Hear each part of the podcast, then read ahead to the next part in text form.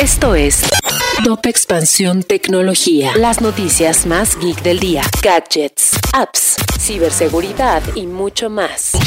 Soy Ginger Yabur y este martes 15 de noviembre te traigo tu dosis de noticias geek. Tecnología. ¿Los robots dominarán la logística del e-commerce? Amazon presentó un par de robots nuevos que están enfocados en la distribución y almacenamiento de productos. En la descripción te dejamos el link por si quieres leer la nota. Pero hablando de Amazon, el día de ayer anunciaron que despedirán a 10.000 personas. Los recortes, justo antes de la temporada navideña, afectarán principalmente a la organización de dispositivos, la división minorista y los recursos humanos de Amazon. Y si quieres saber un poco más del fundador de Amazon, te dejamos un perfil sobre Jeff Bezos, quien no solo ha fundado la empresa de retail, sino que también busca explorar el espacio.